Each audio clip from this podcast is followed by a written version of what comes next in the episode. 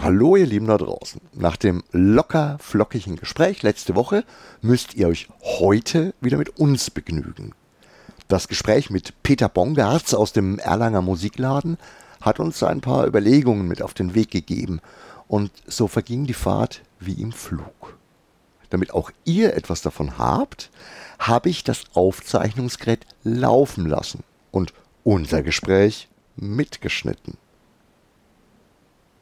Wie immer kommt zuerst das kleine Quengeli und stellt dieselbe Frage.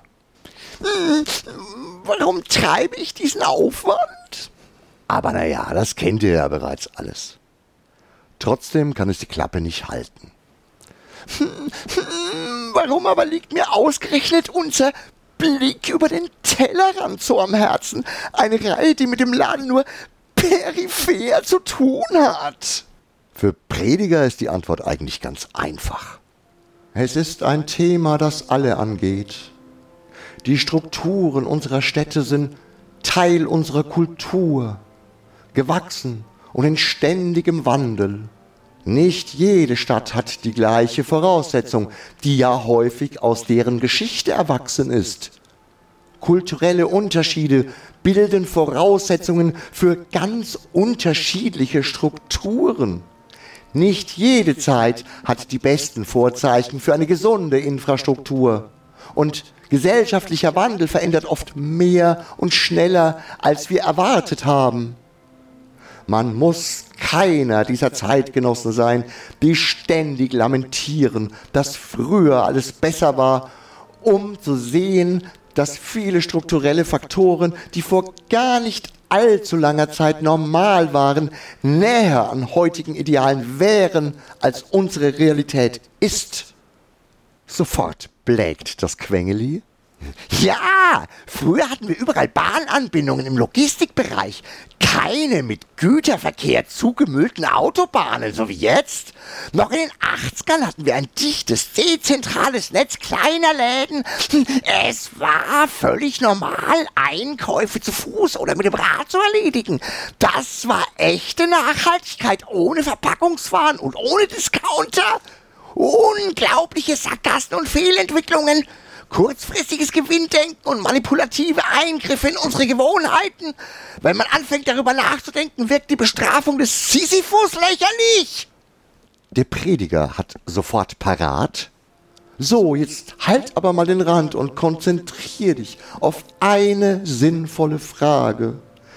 Wie soll eine Stadt beschaffen sein, in der du dich wohlfühlst? Auf einmal ertönt eine dritte Stimme in meinem Kopf. Warum finden wir in der Ferne, also beim Besuch fremder Städte, oft mehr Vielfalt, mehr Abenteuer und mehr Erfüllung? Warum stehen wir gerne dicht an dicht auf der Karlsbrücke in Prag, empfinden aber die ausgelassene Stimmung auf der alten Mainbrücke als Zumutung? Warum finden wir überall anders interessante kleine Läden, Kneipen oder was weiß ich? Warum ist es nur bei uns zu Hause nicht so toll? Quengeli weiß sofort Bescheid.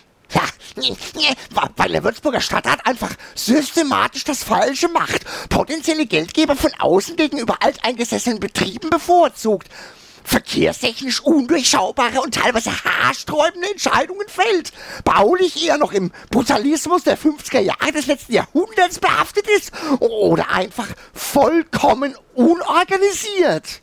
Der Prediger mischt sich ein. Da könnte ich aber auch sagen, dass der deutsche Mangel an Fantasie, der uns nachgesagte, trockene Beamtensinn oder einfach unser allzu mittleres mitteleuropäisches Temperament der Grund ist.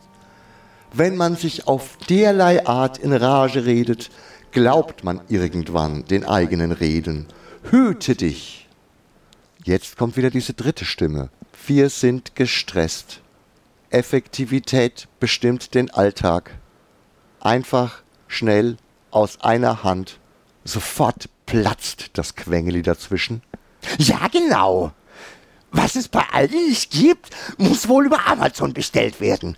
Wie soll ich denn da irgendwas von der Schönheit in meiner Heimatstadt wahrnehmen? Und der Prediger predigt, in der Fremde fehlt ein entscheidender Faktor, nämlich der ständige Wohnsitz, an dem man sonst gewohnt einfach und über Nacht alles bestellen kann, ist doch ganz klar. Der dritte wirft beruhigend ein, es fehlen die eingetretenen Pfade.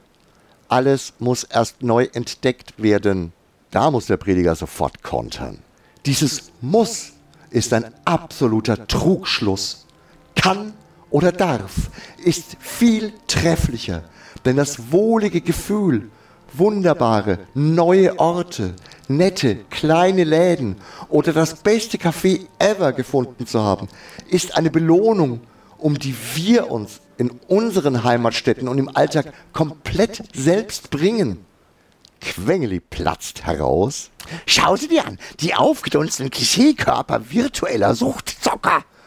Musst du bloß schauen, wo Pizzakartons aus übervollen blauen Tollen quellen. Wie sollen die irgendwas außer ihrem Keller erkunden? Der dritte sagt nur einen Satz. Ich rede von uns allen. Und der Prediger kann einfach nicht anders, sondern muss ihn ausführen. Wir alle sehen in der einzig möglichen Bewältigung der alltäglichen Tretmühle den schnellen Abstecher mit dem Auto zum nächstgelegenen Discounter. Und Quengeli ätzt. Ja, nur so können wir den 50 Zoll Monitor vom Mediamarkt mit den sieben verschiedenen Streamingdiensten adäquat nutzen. Zu anderen Aktivitäten sind wir nach dem anstrengenden Tag natürlich nicht mehr in der Lage. Der dritte zögert, denkt nach und blickt dann in die Runde. Wie wäre es, es einfach mal zu versuchen? Würzburg hat jede Menge zu bieten. Ich bin sicher, dass mir der Großteil dieser Individualität selbst entgeht, dass ich keine Ahnung habe, weil auch ich nach vielen anstrengenden Tagen einfach den Hintern nicht mehr hochbekomme. Es ist immer so ein Henne-Ei-Problem. Aber irgendwo muss man den Zirkelschluss durchbrechen. Natürlich muss Quengeli kommentieren. Ich glaube einfach, dass es egal ist, ob wir die Henne oder das Ei essen. Danach gibt es keine Eier mehr. Also entweder sofort von dieser Henne oder später von der nicht existierenden nächsten. Warum sollten wir also unseren Arsch irgendwie hochbekommen? Hm? Und auch der Prediger muss noch seinen Segen sprechen. Wenn wir auf diese Weise mit Glücksgefühl belohnt werden, ist das Ganze ein Perpetuum mobile. Es ist eben nur dieses eine erste Mal. Wir müssen diesen ersten Schritt einfach nur tun. So vergeht die Rückfahrt mit hitzigen Diskussionen. Am Ende haben sich für mich ein paar Positionen geklärt.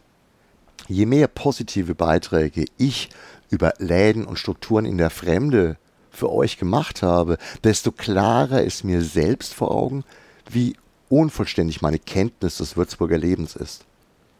Es bringt Energie und Lebensfreude, schöne Plätze zu finden, individuelle Läden zu besuchen, Menschen zu treffen, alte wie neue.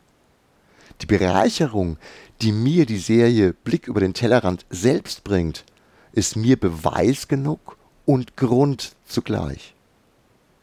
Ich möchte meine Stadt mehr und besser kennenlernen, diese Erkenntnisse mit euch teilen und an euren Kenntnissen teilhaben. Eine interessante Stadt braucht auch interessierte Einwohner. Ich glaube, Würzburg gibt viel mehr her, als wir glauben.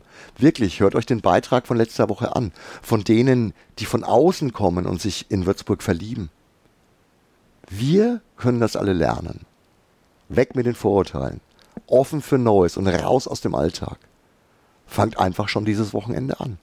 Erzählt mir von euren Erlebnissen und teilt sie mit anderen. In diesem Sinne wünsche ich euch ein spannendes und vielseitiges Wochenende. Ciao, arrivederci, euer Gerd.